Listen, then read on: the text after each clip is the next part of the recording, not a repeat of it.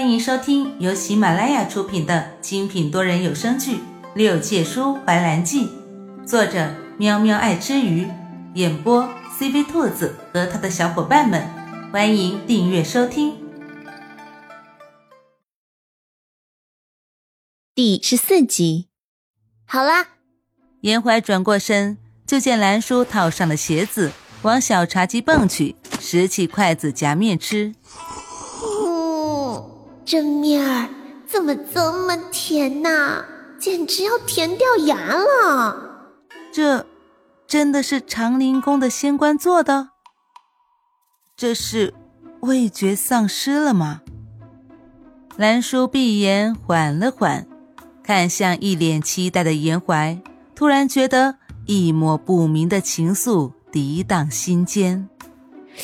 这该不会是……这是你做的吧？严怀不好意思的点了点头，问道：“嗯，味道如何？”兰叔缓了缓，啊，味道不错。说着，像是想证明真的很好吃，他一口气将那碗面条吃了个底朝天。啊，除了甜到掉牙，整体来说是还不错啊。然。你这一脸高深的表情是怎么回事啊？兰叔纳闷的揣测着严怀一脸高深的表情，后者则语气怪怪的说了一句：“原来你这么重口味呀，喜欢吃甜的。”兰叔无语，他能不能将之前的感动给收回去？你是故意的。没有啊，我是真心看你这么可怜，饿着肚子，不忍心，就去下了一碗面条给你。谁知长陵的厨房只有糖，没有盐了，所以我就只能用糖代替了。兰叔直觉想骂他一句阴险，可随后一想，貌似是他将厨房里的最后一点盐都撒在了烤鸡上了。果然。自作孽不可活，因此，在第二天清晨的时候，长林神君走到院子里呼吸空气的时候，就见兰叔背对着他在紫藤树下猛喝水。长林一脸好奇的坐在他面前，询问道：“舒兰姑娘，你这是在做什么呢？”兰叔没空搭理他。昨晚的面条太甜了，那甜腻了他一晚上，直到今早实在忍不住了，一直猛喝水到现在，肚子里恐怕已经灌满水了。以后他恐怕对甜的东西再也提不起兴趣了。好不容易觉得缓解了，兰叔深深地吸了一口气，对着长林吐出七字真言：“唉。”防火防盗防严怀，听他提及严怀，长林来了精神。严怀呢？一大早就钓鱼去了。南叔话音刚落，刚还在石凳上安坐的长林神君，眨眼就没了身影。消失的长林此刻正往花园奔去，拯救他那一堂子肥硕的锦鲤。三界众仙都知道，普陀山的长林神君有三宝。一是那木槿仙子，二是院中那株万年常青树，三呢就是花园中那一堂子养了几年他都舍不得吃的锦鲤。这三大禁忌，碰一即死。偏偏他只有对延怀上神没有办法，毕竟武力值悬殊太大，有些伤不起啊。南叔此刻才没心思想别的。他现在啊，只想知道严怀上神钓到了几条鱼，毕竟那可是他的谢罪礼呀。虽然这塘子里的鱼是长林的，但是谁让他昨晚吃他的鸡呢？哼，他可是很记仇的呢。当然，只在吃上。宛如一阵风的长林神君出现在凉亭里的时候，最先关注的是严怀身旁的竹篓。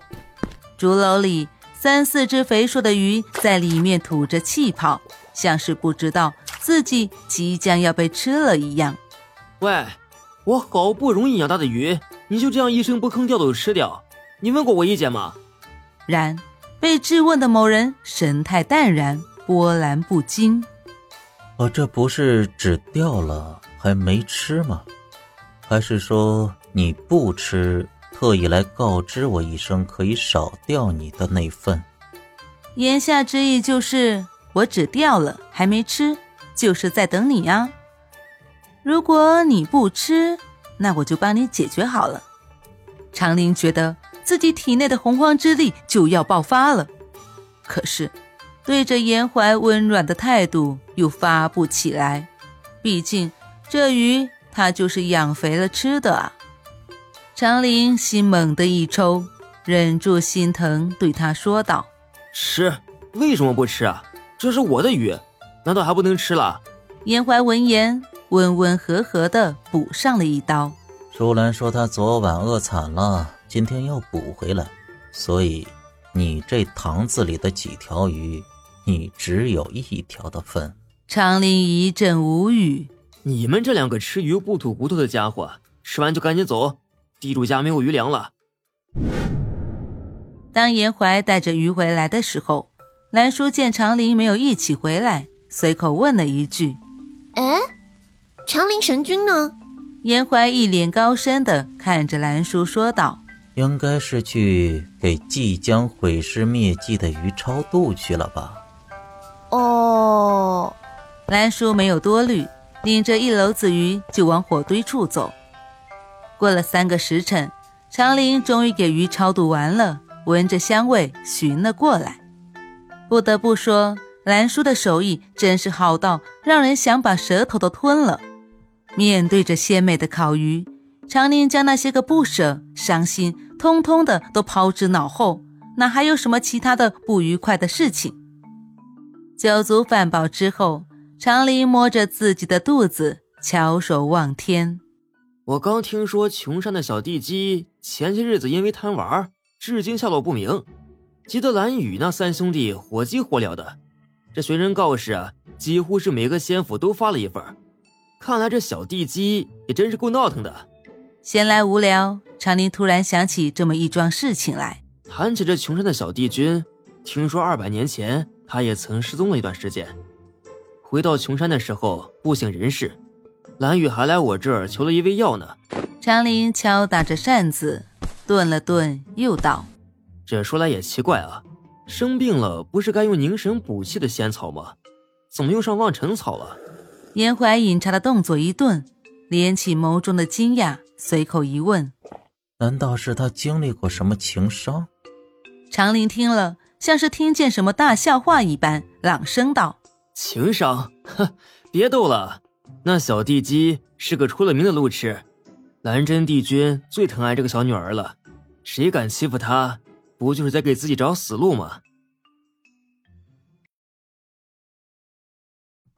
本集播讲完毕，喜欢的话记得点击订阅哦，关注主播，下集更精彩哦。